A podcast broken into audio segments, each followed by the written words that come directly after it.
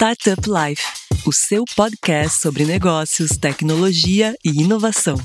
Criado por Silva Lopes Advogados.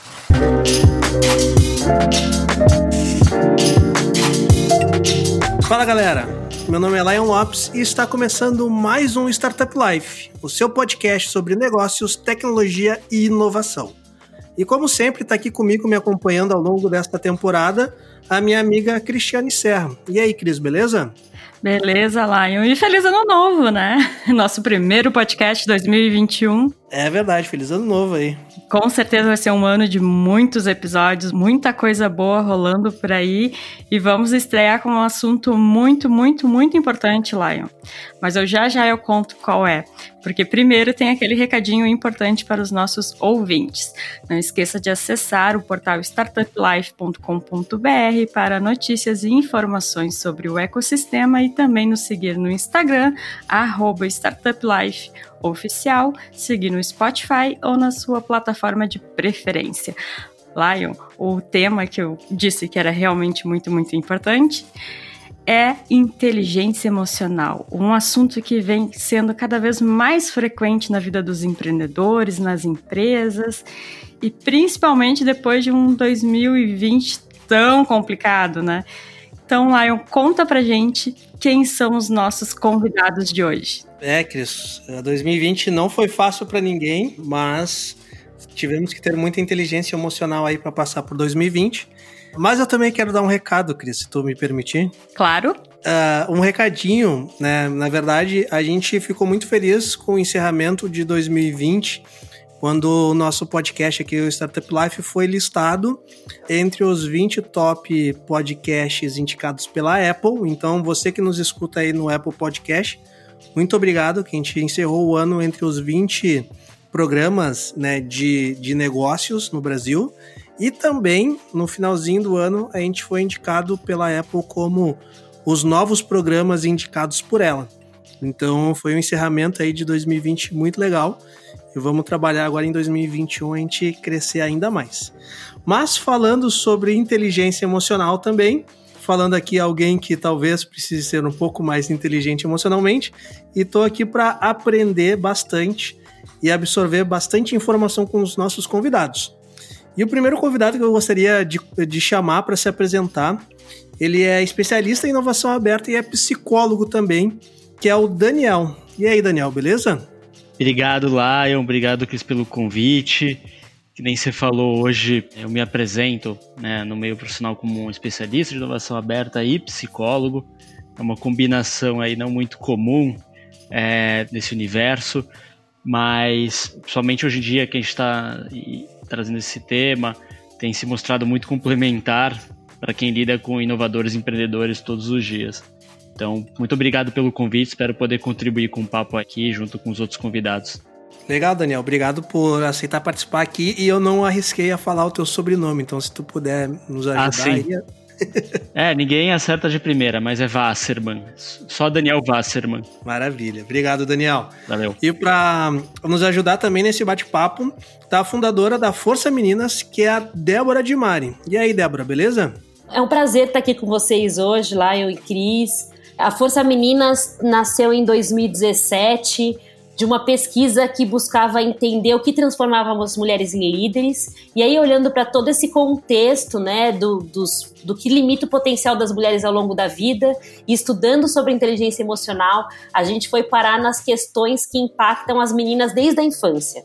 Disso nasceu a Força Meninas e é um prazer estar aqui com vocês hoje para conversar aí sobre como a gente vem pesquisando isso, né, no decorrer dos últimos anos, o que, que a gente tem aprendido e contar também um pouquinho sobre a minha jornada como empreendedora, já que eu sou empreendedora social aí há quatro anos e venho de uma carreira corporativa como líder aí em grandes empresas há 12 anos.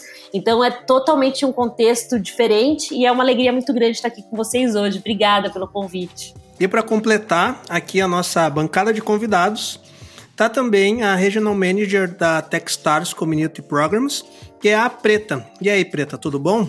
Olá, pessoal, tudo bem? Obrigada pelo convite, Lion e Cris. É, sou empreendedora, já criei dois micronegócios em Natal e cidade onde cresci. Estou há oito anos morando em São Paulo, aí me dedicando ao empreendedorismo de startups. Maravilha! E é com esse time aí que a gente vai falar sobre inteligência emocional. E agora eu passo o bastão para ti, Cris. Pode começar aí o nosso bate-papo. Então vamos iniciar a nossa mesa de debates entendendo o que é inteligência emocional e por que ela é tão importante tanto no trabalho quanto na vida pessoal. Então, Daniel, eu te pergunto, o que é inteligência emocional? Bom, eu acho que vale começar dizendo que inteligência emocional é um conceito que ganhou muita força com o Daniel Goleman, né, em quando ele publicou o livro dele, que é uma Sim. grande referência em cima disso. Mas é um conceito que foi falado primeira vez em publicações científicas, se não me engano, em 1966. Pô, bastante tempo até, né? Tem, tem história aí. Já começa a discussão entre QI, como é que se mede inteligência e começam a comparar com sua competência emocional. E hoje a gente vê, né, que isso ganha cada vez mais força porque você ser capaz aí de passar por adversidade, se conhecer, conhecer outros e usar isso a seu favor é muito importante. Mas tentando trazer uma definição, inteligência emocional é a capacidade que a pessoa tem de reconhecer as próprias emoções, reconhecer as emoções é, das outras pessoas e saber como manipular isso em termos de desenvolvimento, no dia a dia de negócios, de uma forma mais é, abrangente, né? É, é, isso que é inteligência emocional, você usar, né, se autoconhecer e conhecer os outros para tirar o melhor proveito disso, vamos dizer. Perfeito. E acho que tão importante a gente entender o que é inteligência emocional aí, como o Daniel trouxe. Eu queria fazer uma pergunta bem, bem filosófica, assim, aberta a todo mundo, né? Do que, que a gente pode considerar como não inteligência emocional, né? Uh, né, a pessoa ser resiliente é uma inteligência emocional, não é uma inteligência emocional. Então, assim, o que, que são outras habilidades, aptidões aí que, um, que uma pessoa pode ter que a gente não considera como uma inteligência emocional? Eu acredito muito, né, que quando a gente olha para essa questão das habilidades, né, dessa, dessas, a gente fala que a gente tem algumas competências que são core, né, dentro da, da da inteligência emocional, né? E o, o, Daniel trouxe muito bem isso, né? Que é a capacidade de lidar consigo mesmo, com o outro e com os desafios, né? Que o mundo me apresenta. Eu trabalho muito isso na Força Meninas, aí desenvolvendo meninas é, com essa temática a partir dos seis anos de idade. E o que a gente percebe muitas vezes, é, principalmente nas pessoas na vida adulta, né? Porque elas de alguma forma é como se a gente fosse muito orientado desde muito pequeno, olhar muito para fora e pouco para dentro. É como se é, um, um, exemplo do que você falou como a falta de inteligência emocional, por exemplo, é uma pessoa que ela não consegue ter autorresponsabilidade pelas coisas que acontecem com ela ou sobre coisas que ela tem é, capacidade de gerar mudança ou transformação. Então ela terceiriza a responsabilidade. Então, ou ela é vítima é, do incerto, ou ela é vítima de outra pessoa, ou ela é ela sofre recorrentes injustiças, né? É, então, é quando uma pessoa ela não consegue se enxergar com autorresponsabilidade é, ligada a um fato específico que acontece com ela ou na vida dela e ela culpa outra pessoa, ou culpa uma situação, ou culpa o acaso, né? Sim. Então, acho que quando a gente fala de é, falta de inteligência emocional, aí olhando para esse primeiro pilar, que é o lidar consigo mesmo, o que vem é, de imediato, principalmente quando você fala de resiliência e a gente fala de autopercepção e autoestima, é essa falta de capacidade de me enxergar como responsável pelos resultados que eu estou obtendo, sabe? Então acho Legal. que isso é um ponto bem importante. Legal, isso, isso é, é assim, minha percepção, né? Lembrando, eu sou advogado aqui, então não vou dar várias caneladas aqui para quem é da área, mas a minha percepção é que isso que a Débora trouxe é bem recorrente, né? Da pessoa sempre se esconder atrás de algum tipo de justificativa, né? Ah, isso foi culpa de tal coisa, isso foi culpa de alguém, isso foi culpa do mercado, isso foi culpa da crise. Então, uh, isso é bem perceptível. Acho que talvez seja um, um, uma das características de quem falta com inteligência emocional mais perceptível, assim, né? É, eu acho que eu vou complementar aí nessa linha da Débora é, um exemplo do que não é inteligência emocional, e Daniel está aqui para nos corrigir, mas usando também um pouco do que ele trouxe, é, acho que é você não ter empatia, né? Capacidade de, de não enxergar é, as situações pela perspectiva dos outros. só enxergar pelo seu contexto, pela sua história, pelo seu interesse. É, acho que isso é uma coisa que poucas pessoas exercitam, né? E talvez é tão simples a gente pensar pela perspectiva do outro, da outra, e não simplesmente pelo, por aquilo que a gente deseja, né? Perfeito. Se me permitir complementar, eu acho que o que foi colocado aqui faz todo sentido. Acho que também a não inteligência emocional é para mim, é quando a pessoa ignora os efeitos das emoções nas nossas ações. O que eu quero dizer com isso? É, tudo que a gente faz é carregado de alguma emoção. Né? Isso geralmente define como a gente executa as coisas.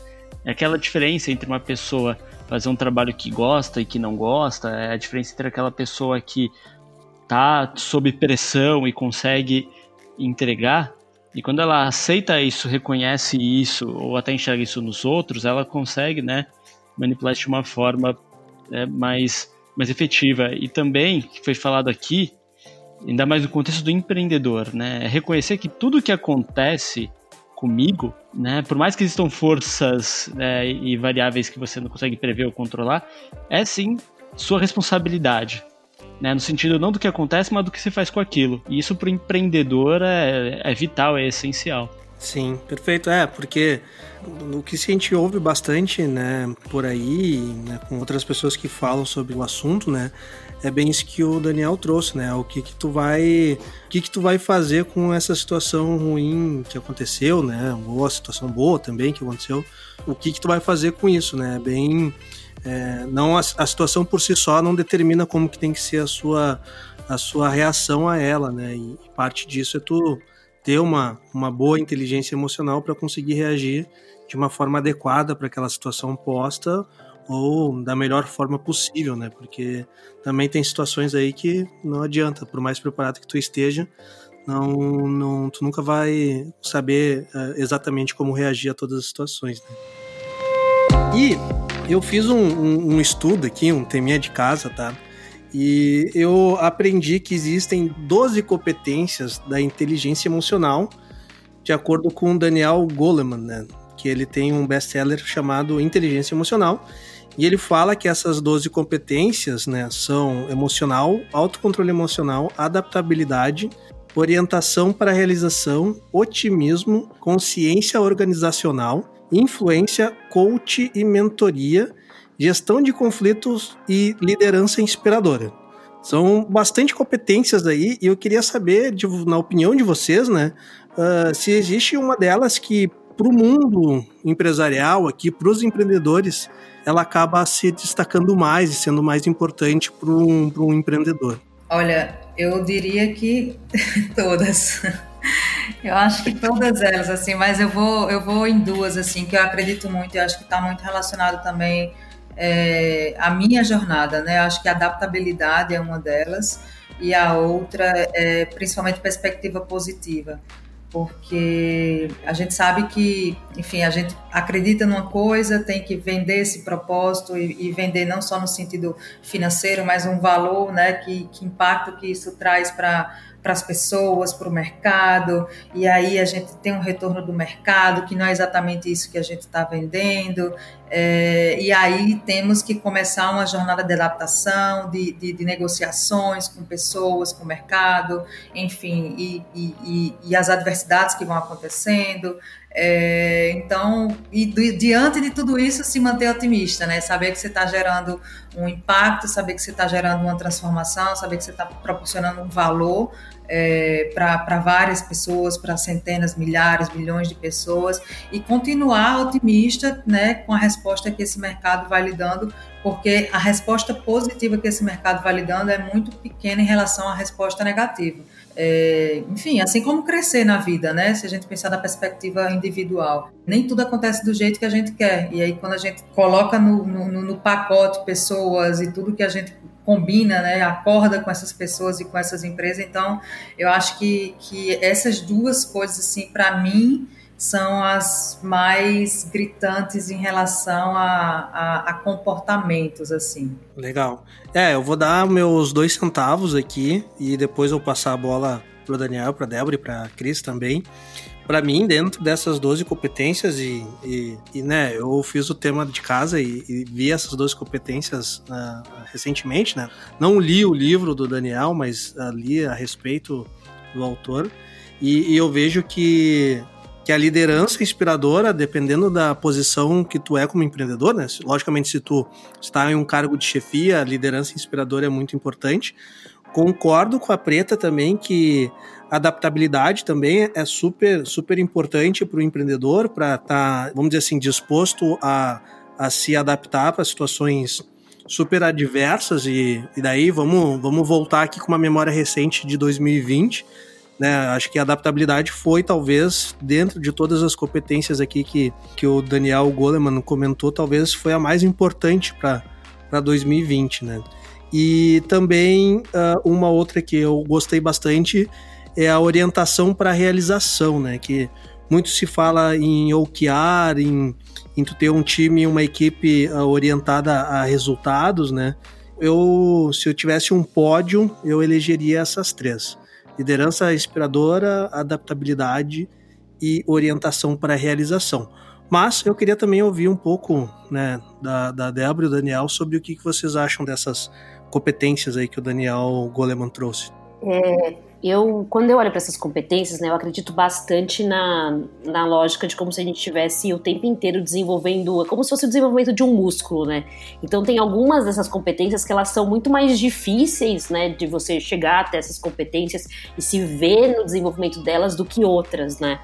É, eu acredito muito que a gente, que a princípio, né, eu acho que o seu autoconhecimento, sua capacidade de entender o seu efeito e as emoções que você provoca nas outras pessoas é uma competência muito importante, né, principalmente para o empreendedor, né, dentro do empreendedorismo, de alguma forma, né, o empreendedor ou a empreendedora também é o produto, né, então quantas vezes a gente escuta que, por exemplo, é, o investidor ele comprou a ideia do empreendedor ou o pitch por causa daquele empreendedor específico e não exatamente por todo por toda a trajetória, etc. Eu sei que essa de repente não é a melhor forma de contar essa história, mas eu entendo muito da importância desse autoconhecimento, esse desenvolvimento aí dessa capacidade é, de gerar emoção no outro e de entender esse contexto, né? Uhum. A consequência disso, né, é uma outra é uma outra habilidade que eu acho muito importante, que eu entendo que aí é um músculo que exige um músculo maior, que é essa capacidade de influência, né? Porque quando a gente fala nesse ano que a gente viveu, a gente fala de adaptabilidade,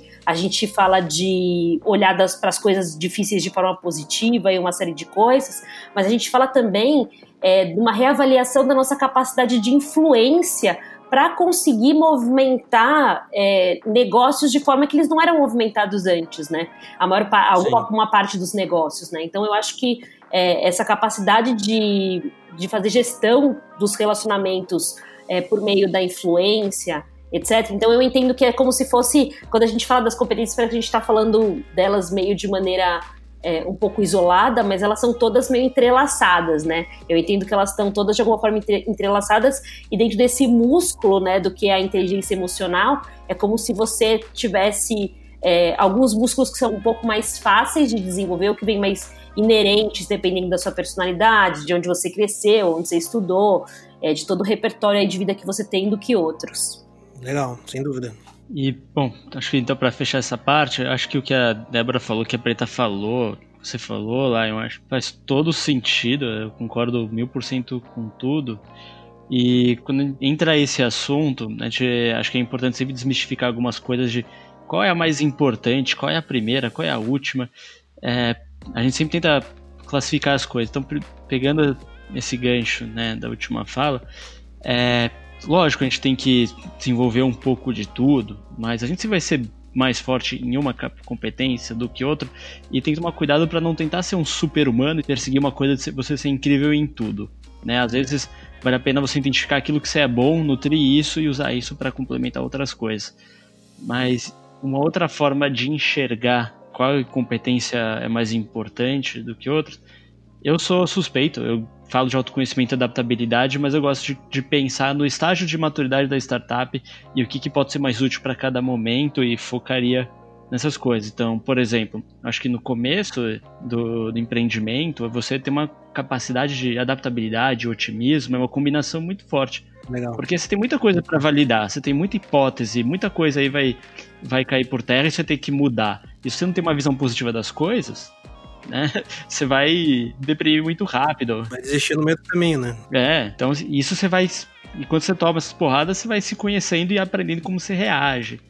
Putz, no momento que você tem que fazer vendas ou captar um investimento, a capacidade de ter influência né? É, na hora de fazer uma venda, na hora de convencer alguém de que é bom por dinheiro em você é super importante. Na hora de contratar, estimular time, ser uma liderança inspiradora, ter um, essa orientação para realização do ponto de vista de colocar algo que todo mundo quer atingir em termos de meta, enfim. Tem algumas formas aí de você é, poder usar isso a seu favor e poder desenvolver cada coisa num estágio um pouco mais organizado. Mas isso varia muito, né, de pessoa a pessoa, com certeza. Mas é muito interessante mesmo essa fala do Daniel a respeito do momento que a pessoa está passando, que a empresa está passando, né?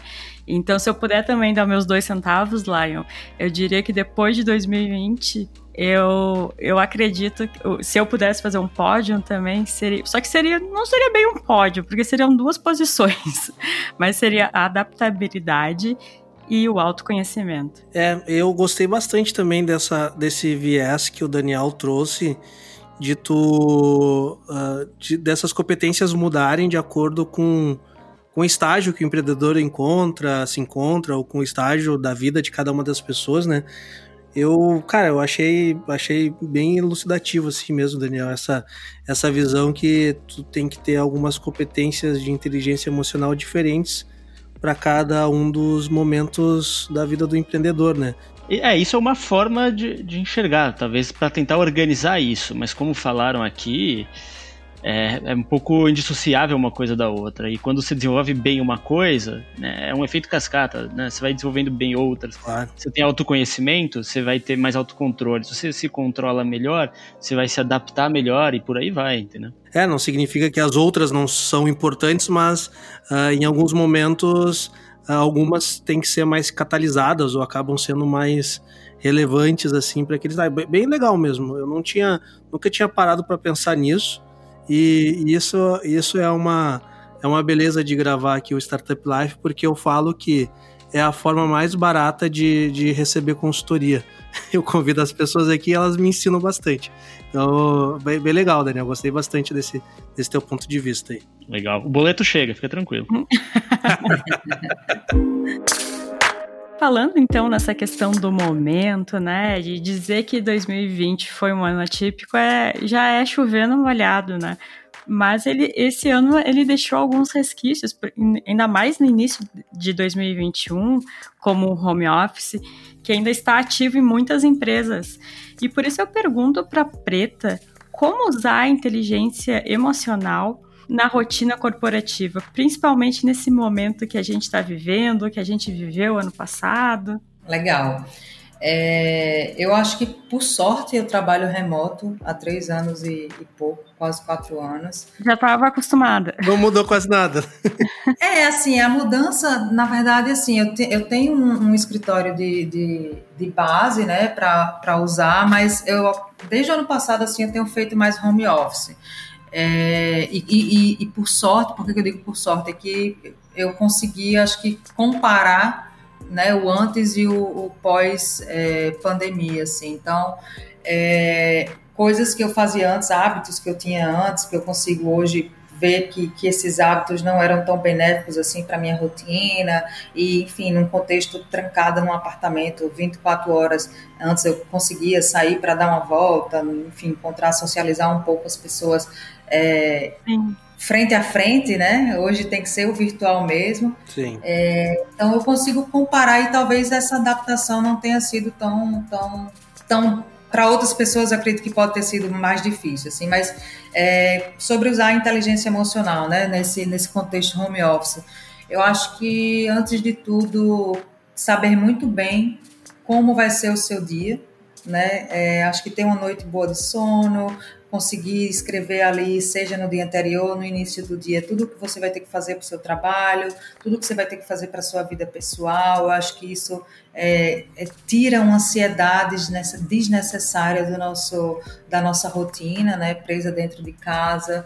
É, se você for uma pessoa que pede comida, então já deixar isso tudo muito, muito configurado no seu, no seu calendário, deixar sabe, ser meio que metódica. Acho que ser metódica é mais durante a pandemia. Então, tentar ter aí seu horário bem definido do que você tem que fazer é, ter essa visibilidade de como vai ser seu dia, porque, enfim, por mais que estejamos dentro de casa, os imprevistos vão acontecer e nessa de não estar, às vezes, liberando né, alguns, algumas, é, algumas coisas que são boas, algumas endorfinas, aí, algumas inas é, para o nosso organismo, é, acaba trazendo um pouco mais de tensão. Então, ter isso tudo muito preparado, para mim, faz muita diferença.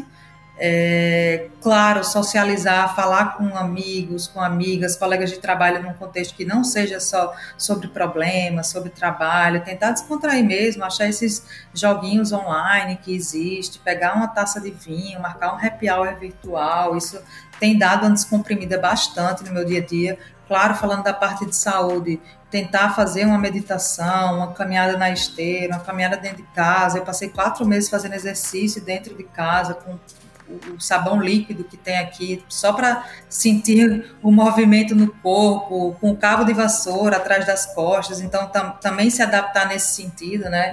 É, eu acho que é muito importante a gente usar do, dos utensílios que a gente tem dentro de casa para não deixar de, de, mexer o corpo, mexer a mente, quebra-cabeça, enfim, acho que é, o contexto remoto ele exige criatividade. É, acho que aquela criatividade que a gente às vezes deixa na infância, né? Resgatar isso.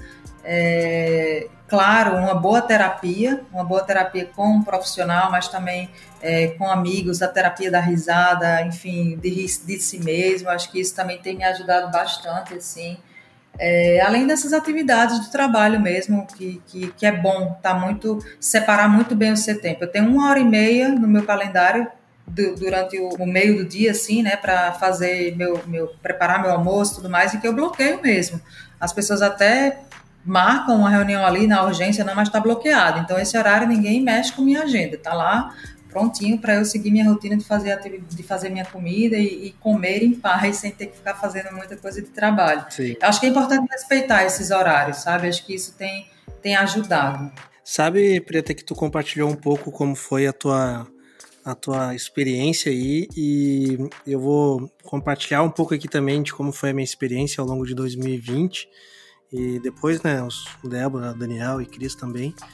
Uh, mas sabe que uh, no início da, da, da, da, pandemia a gente foi bem afetado, assim, sabe? Uh, eu tive Covid, fiquei internado na UTI, a minha esposa também teve, a gente uh, ficou, a, a, minha, a, minha, esposa é minha, minha sócia dentro do escritório também, a gente ficou afastado ali bem no início com aquela, em março, né, eu fui internado ali dia 16 de março, então ficou bem aquela, aquela incerteza de o que, que, que é isso, né, quais as consequências, e médico não sabia o que fazer e, e tudo mais, e daí a gente teve que se afastar do escritório e ficou o restante do time do escritório também, uh, né, tocando o dia a dia, né? Hoje a gente é um escritório uh, bem grande, assim, né? Um portfólio mais de 200 empresas aí, espalhado no Brasil inteiro, em nove países diferentes, então as coisas não param, né? Porque alguém tá doente.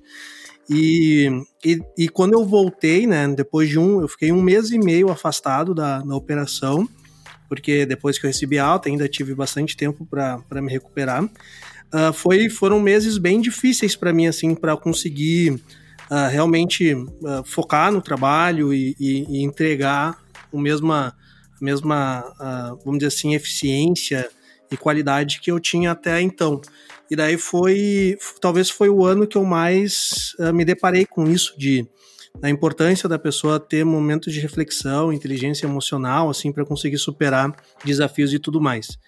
E algo que me ajudou bastante, que a Preta falou, ah, tendo alguns momentos de descompressão, foi inclusive começar a gravar o podcast. O podcast ele começou durante, durante a pandemia e ele foi uma evolução de a gente começar a fazer algumas lives no nosso Instagram com vários parceiros, né, clientes e, e conhecidos de ecossistema, uh, sempre batendo um bate-papo assim, semelhante a esse. E isso, isso me ajudou tanto que, que daí eu falei pra Cris, Cris, vamos, vamos montar o podcast, cara. E, e para mim, realmente é uma terapia, que nem a, a Preta falou. Eu vim aqui conversar com pessoas diversas, conhecer novas pessoas, trocar ideias sobre assuntos que não são diretamente relacionados à rotina de trabalho. E isso para mim foi, foi um, uma válvula de escape importantíssima, assim, para eu conseguir recuperar uh, a inteligência emocional que ficou bem abalada no ano de 2020. Essa foi um pouco da minha experiência. Eu queria ouvir aí se, se os demais também pudessem, quiserem também compartilhar de como que foi essa experiência de 2020 uh, ah, de, de, de se adaptar e conseguir manter a cabeça no lugar aí, acho que seria legal.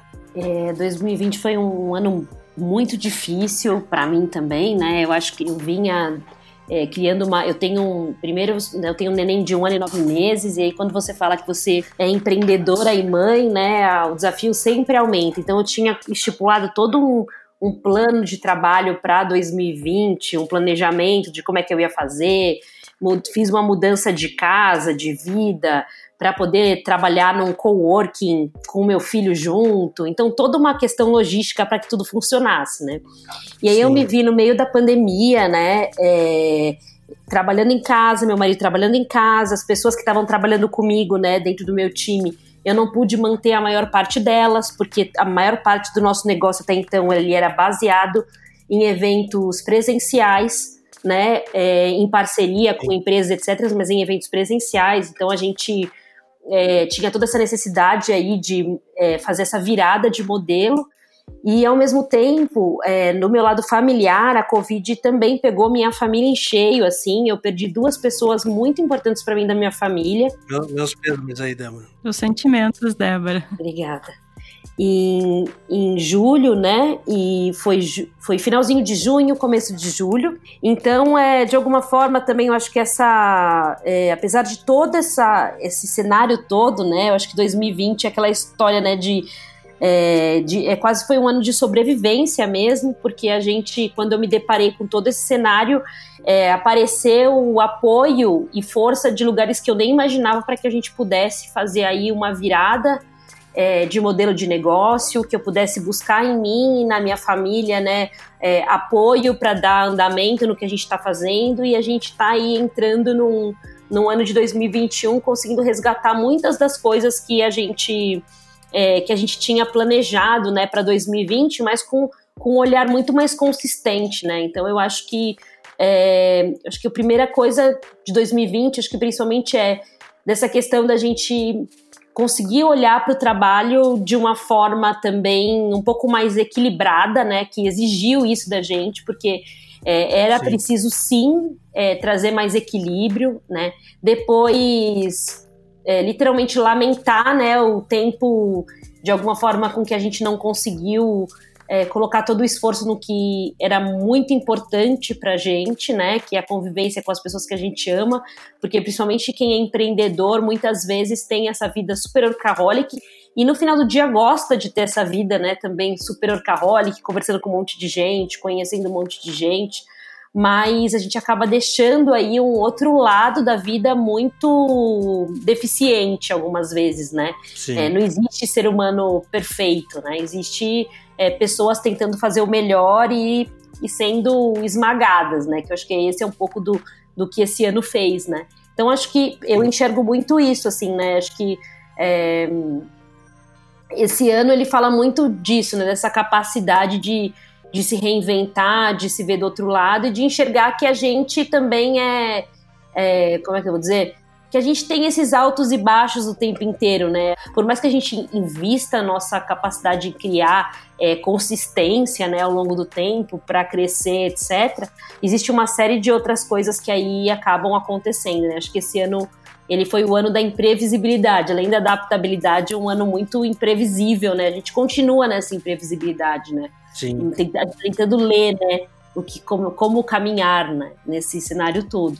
Mas enfim, é, para mim foi muito é, nesse aspecto. E com as meninas que, que eu trabalho na Força Meninas, o que eu tentei fazer esse ano foi uma série de eventos aí na celebração do Dia da Menina para ajudar as meninas a entenderem é, em quais fatores elas foram mais afetadas pela questão do Covid, porque meninas e mulheres foram afetadas, todo mundo foi afetado, mas meninas e mulheres foram afetadas aí em algumas questões de forma mais forte, né? Sim. Principalmente violência doméstica e outras Sim. questões. Então, o que eu fiz foi roda, foram rodas de conversa e de discussão com meninas é, para pensar nisso tudo e propor soluções para isso tudo. Então, foi bem interessante, assim, porque eu acho que. E aí, voltando à questão da inteligência emocional, gente, quanto mais jovem você é, é, eu acredito muito que o desenvolvimento do pensamento crítico ele é, ele é determinante para essa construção aí de, de foto do que você vai fazer com o seu futuro,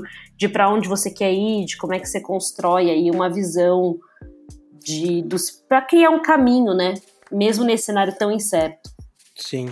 Legal, Débora. Parabéns pelo trabalho, né, de no Força Meninas e, e focar nisso sem dúvida nenhuma uh, é, é, super impactante uh, e né, os números e os dados estão aí de violência né, contra as mulheres e violência doméstica aumentou né, como nunca na história. E, e, é importantíssimo ter pessoas como você uh, levantando essa bandeira e pensando nisso, né, em como auxiliar essas pessoas, principalmente nessa nesse 2020 que foi tão tão tão agressivo assim e, e, e duro para todo mundo aí, mas com certeza para as mulheres uh, foi, foi bem afetado também e alguns casos mais afetados que, que qualquer outro homem possa ter tido, né?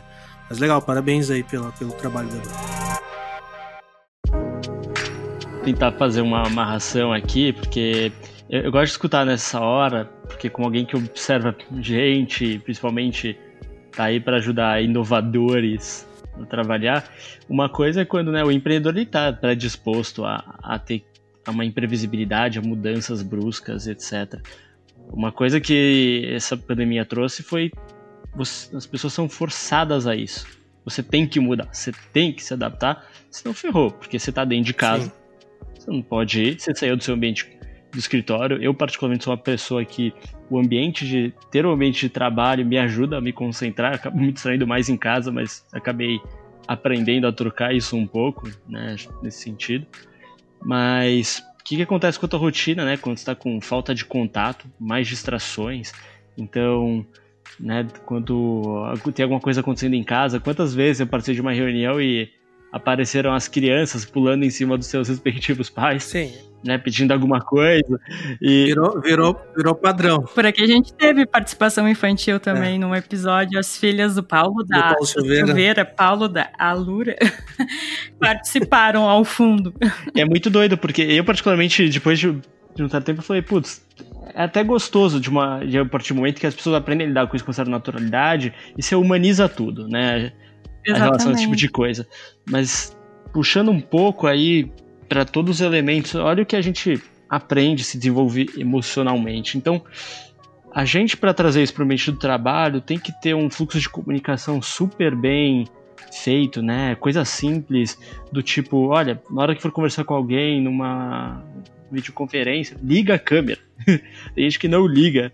Faz toda a diferença você olhar para a cara da pessoa, como ela fala, como ela reage, né? Toda essa parte de formar vínculos, a impulsão de limites, as descompressões. Eu acho que vocês deram muitos exemplos já do que como se traz isso para a rotina do trabalho.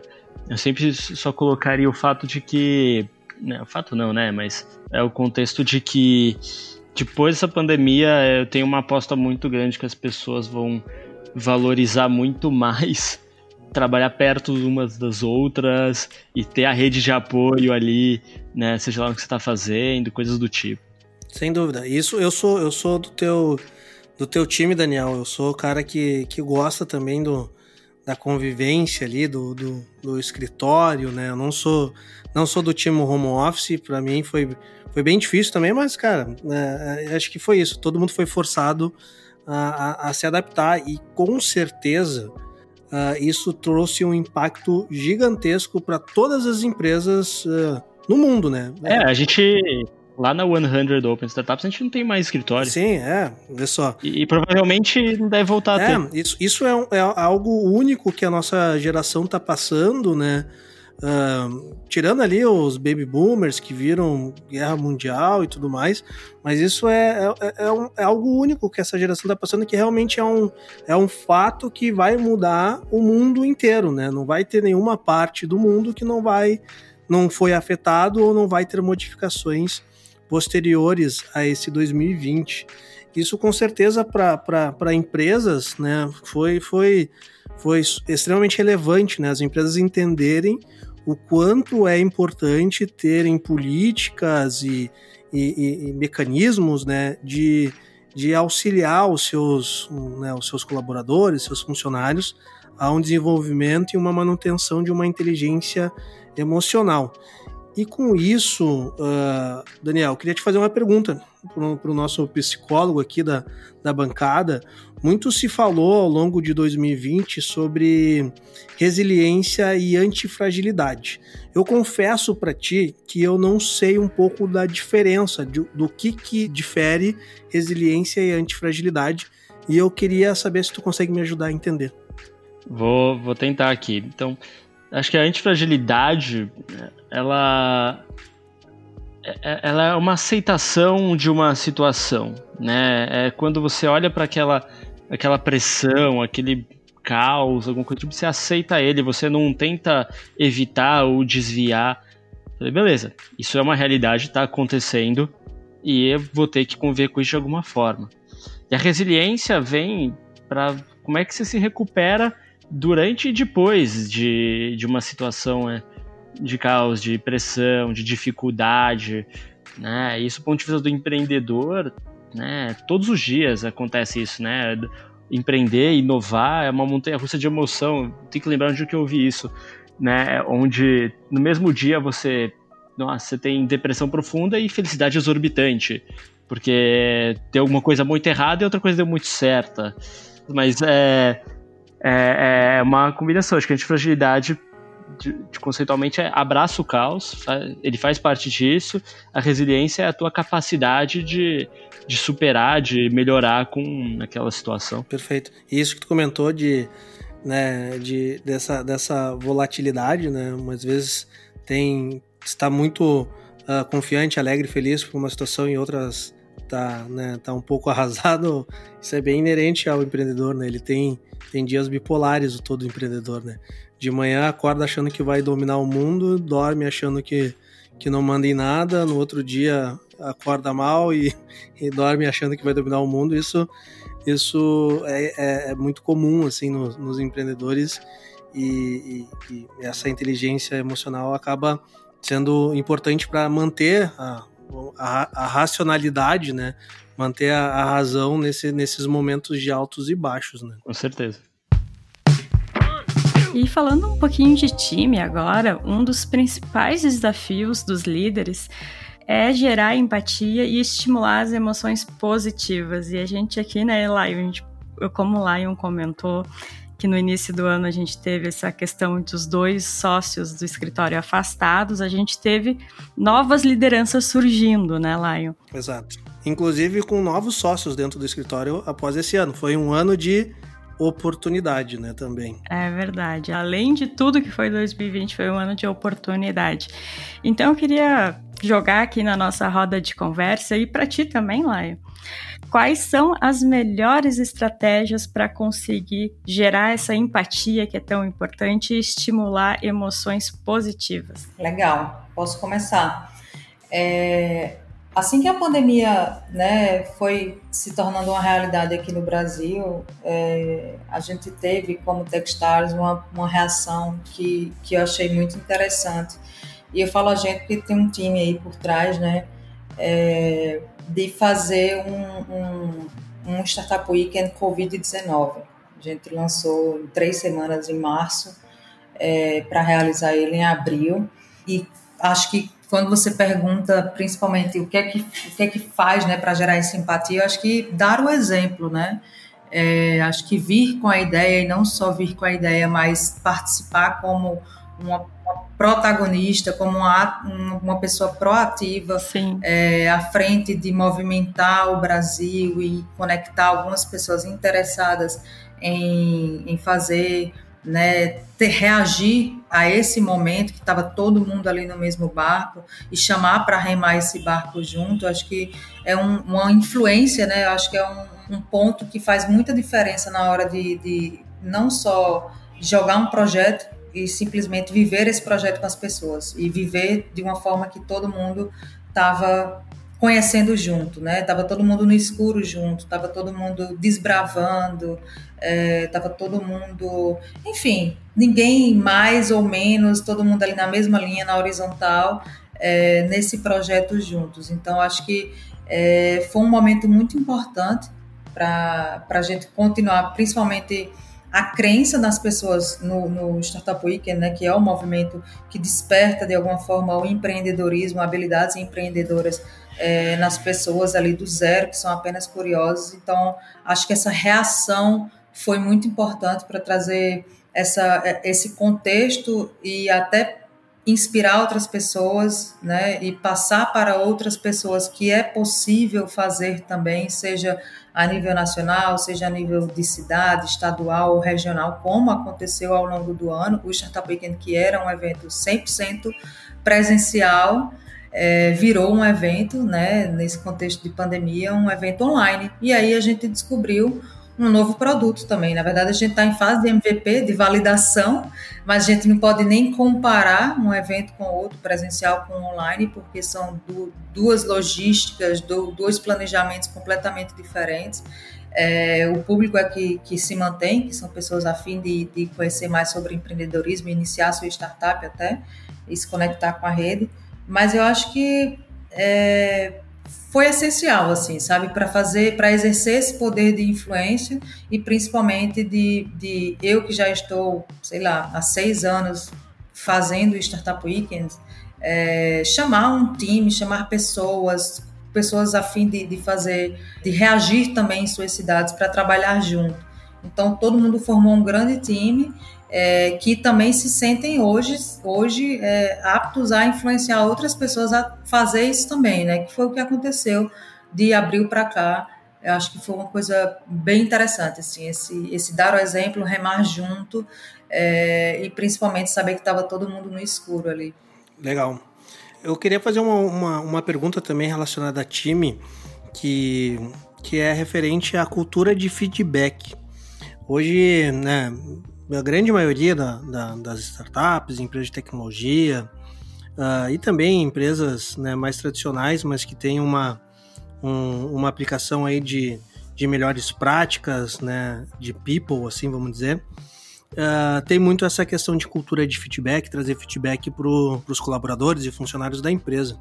E eu queria saber uh, aí do, do, do pessoal, Daniel, Preta, e Débora, como vocês enxergam que a liderança possa passar os feedbacks, que muitas vezes são né, feedbacks com, com críticas sobre, sobre trabalho da pessoa e realmente questões que têm que ser melhoradas, vamos dizer assim, feedbacks mais, não, eu não gosto de dizer negativos, mas que pode afetar um pouco a pessoa pela, pela recepção desse, desse feedback, como que uma liderança pode conseguir trabalhar em passar esse feedback de uma forma construtiva para quem está ouvindo, sem que isso realmente abale a, a, a, pessoa, assim, né? Esse, esse assunto é um assunto eterno, né? Como dar feedback. É, exato.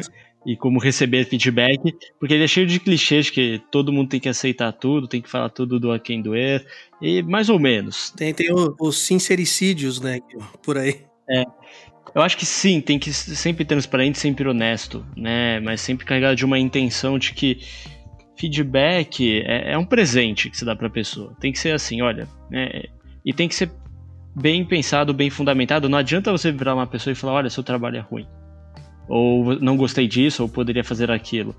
Eu acho que é, é sempre carregar, né? Da, qual foi a situação, né? Que gerou esse feedback, seja positivo, seja negativo, o que aquela pessoa fez que não foi legal, ou o que aquela pessoa fez que foi bom, né? Qual é a sua sugestão de como deveria ser feito, ou do que, ela poderia estudar para melhorar aquilo? É, essa, você pensando no feedback, pensando numa estrutura desse tipo, para chegar para a pessoa, você não está simplesmente jogando uma crítica, olha, você é bom, você é ruim, ou coisa do tipo. Não, olha, é, eu percebi isso, por causa disso, minha recomendação para você é isso. Né? Eu, pelo menos, aprendi a durar as penas. Eu já recebi feedbacks super agressivos, já recebi feedbacks incríveis, que é o que, enfim, é o, é o que eu estou comentando agora, usando isso como né, na, na, minha fala. Legal. Mas é, é, pelo menos a minha visão é essa. Perfeito. E muitas vezes a pessoa já vai para o feedback com um certo receio, né? Porque ouve a palavra feedback já pensa, meu Deus, já vem bronca, vem problema. Ferrou. E feedback já é uma palavra melhor do que avaliação, né? Com certeza. já dá uma avançada já. Verdade. É, eu acho que feedback, né? Ele eu acho que é, é bem importante entender que precisa ser um processo contínuo, né?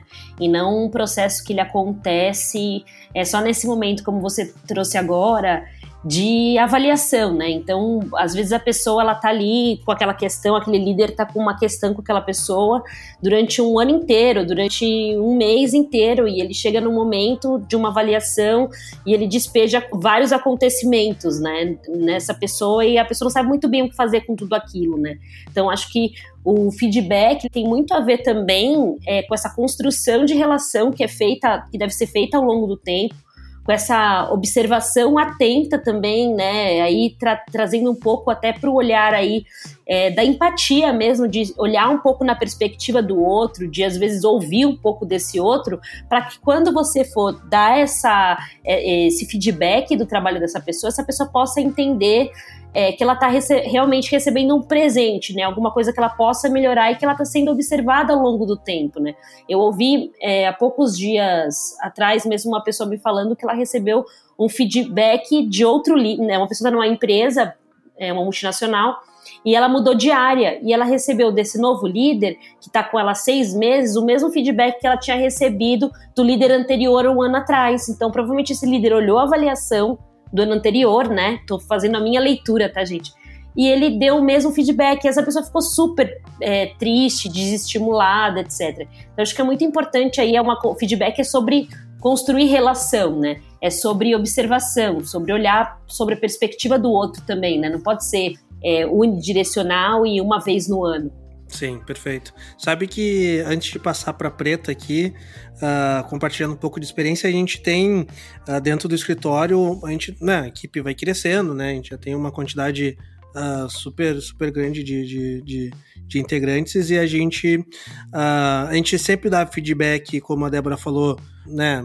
Em seguida que alguma coisa desagradou ou agradou, a gente sempre dá o feedback direto, assim, né? Se, se fez alguma coisa muito boa, parabéns, a gente dá o feedback. Se também fez alguma coisa que desagradou, a gente também dá o feedback, mas para a gente ter essa cultura, como a Débora falou, de, de continuidade, ser algo recorrente, a gente faz uh, todo final de trimestre. A gente pega todo mundo dentro do escritório e faz um feedback individual com todo mundo, conversando com os sócios do escritório, para a gente escutar a pessoa, ela nos dá o feedback sobre, sobre como foi esse último trimestre, a gente também passar o feedback para ela do que enxergou nesse em cada um dos trimestres, muito para gerar essa, essa cultura né, de, de feedback constante, assim, rotinas de transmitir feedbacks para as pessoas. Mas Preta, tá contigo aí também um pouco sobre o que, que tu dá de dicas pro pessoal em dar feedbacks. Legal, eu acho que eu vou muito na linha é, do que vocês comentaram, né? Eu acho que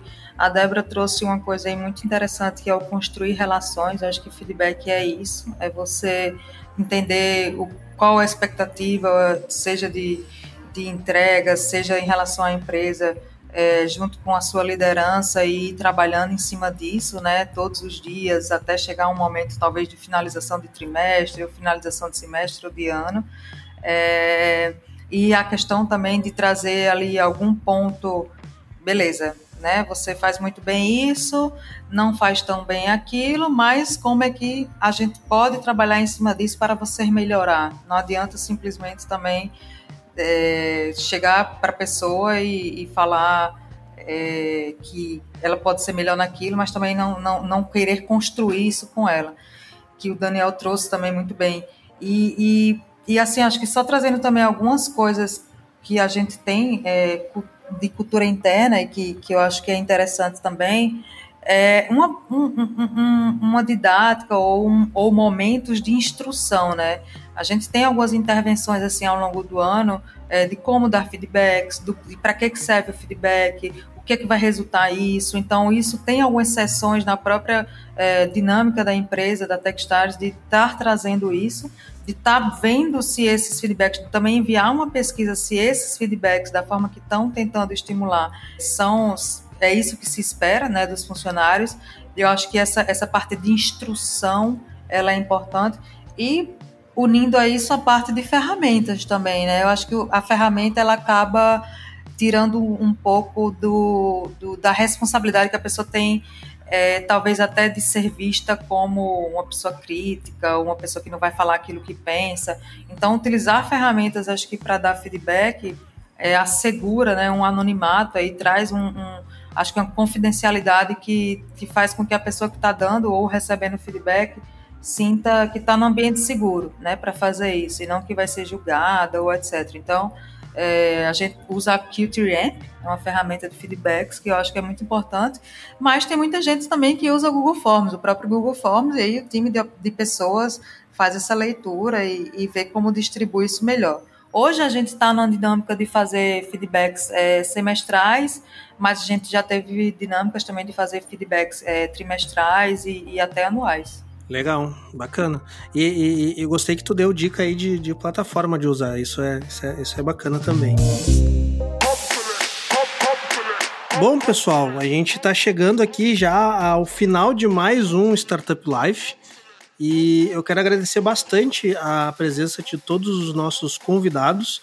E eu queria começar aqui pelo Daniel.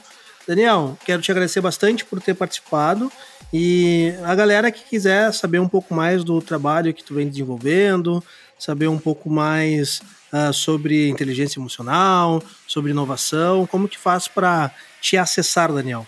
Ah, Lion, é, primeiro, obrigado por ter me convidado, Cristiane também, junto com a Preta e, e com a Débora. Assinei elas no LinkedIn, depois também acho que fica o networking pra gente trocar uma figurinha. Perfeito. Sempre bom. E Cara, hoje para mim a melhor ferramenta é LinkedIn. Eu tô é o lugar que é a rede social que eu mais exploro, então quem quiser saber mais, eu tô tentando desenvolver uma veia de gerar conteúdo, publicar mais coisas, né? É, eu tentei montar aí um, uma última publicação tudo sobre teorias psicológicas para ajudar inovadores. Uh, então eu tenho caminhado muito para isso, em paralelo ao meu trabalho na Warner Open Startups, que é com inovação corporativa. É, mas LinkedIn, quem quiser trocar uma ideia, tô sempre é, é o melhor lugar. Legal. Obrigado, Daniel, pela, pela participação. Obrigado eu. E com certeza não vão faltar oportunidade de a gente gravar outros episódios juntos. E, bom, seguindo aqui a, a, a, os agradecimentos, quero agradecer bastante a Preta por ter participado uh, também aqui do nosso episódio. E Preta, como que o pessoal faz para acessar um pouco mais o trabalho que vocês vêm fazendo e tudo mais? Eu que agradeço, acho que foi muito importante a gente compartilhar tudo isso, né? Você chamou no início de consultoria gratuita, mas acho que isso aqui é muito sobre compartilhamento de, de, de ideias, de pensamentos, de visões, de conhecimento, e, e acho que de fato é isso que enriquece é, e faz sentido aqui para esse plano pessoal e profissional. Eu que agradeço essa oportunidade é, de estar trocando aqui com pessoas tão, tão incríveis como vocês. Para me achar, é, também vou pela linha do LinkedIn, Preta Emeline. Eu uso bastante e-mail também, emeline.lucena.techstars.com ou através mesmo da techstars.com. Se for procurar alguma coisa relacionada ao Brasil, com certeza vai chegar até mim. Legal, Preta. Muito obrigado aí por participar e parabéns pelo, pelo trabalho desenvolvido aí com a Techstar também, que é muito bacana. Conheço e, e, e é um baita, baita agente aí do, do ecossistema de inovação do Brasil. Por fim, Débora, muito obrigado por participar aqui do nosso podcast e também deixar os recadinhos finais aí de como que o pessoal pode conhecer um pouco mais do trabalho desenvolvido pela Débora aí, do Força Meninas, como que o pessoal consegue chegar até você? É, Lion e Cris, muito obrigada aí pelo convite, pela oportunidade, fico super feliz aí de da nós, a gente estar tá dentro desse ecossistema e dentro dessa conversa com vocês, né? Quando a gente trabalha com é, empreendedorismo de impacto, às vezes é até um pouco é, difícil para que as pessoas façam essa leitura de que a gente faz parte desse ecossistema. Então eu fiquei bastante é, feliz com o convite de vocês e com ter essa oportunidade de vir aqui conversar também, contar um pouquinho é, sobre a nossa perspectiva, né? Que ela vai desde o desenvolvimento. Então, deixa aqui o convite para quem quiser conhecer mais a Força Meninas. Para quem quiser conhecer nosso trabalho corporativo, a gente está no LinkedIn também como Força Meninas. Estou no LinkedIn como Débora Demari. E para quem é irmão de menina, pai, mãe de menina, ou quer saber mais, como é que a gente pode ajudar aí a sua menina ou a menina que você conhece a alcançar todo o seu potencial, a gente também tem a nossa comunidade no Facebook e no Instagram, tá bom? Então, muito obrigada pelo convite. E é isso, queria deixar como recado final a importância de que a gente não olhe para a inteligência emocional só quando a gente estiver aí na vida adulta, que a gente vá construindo ela ao longo da vida, né? Pense nisso como esse músculo, né, de desenvolvimento mesmo, porque algumas é, habilidades são muito mais difíceis, né, da gente desenvolver quando a gente já já cresceu, né, quando você já é um adulto, do que quando você ainda é uma criança. Então, obrigada pela oportunidade. Perfeito, Débora. Obrigado pela participação, parabéns pelo, pelo trabalho fica aí o recado. A gente vai deixar todos os, os links e, e acessos aí para Débora, para Preta e para o Daniel aqui na descrição do nosso podcast. E vamos chegando, né, Cris, ao final do nosso primeiro episódio de 2021, começando aqui com um assunto importantíssimo para a gente enfrentar aí mais um ano pela frente. Então, muito obrigado a todos os convidados. Cris, muito obrigado por ter participado. Até o próximo programa e nos ouvimos no próximo programa. Tchau!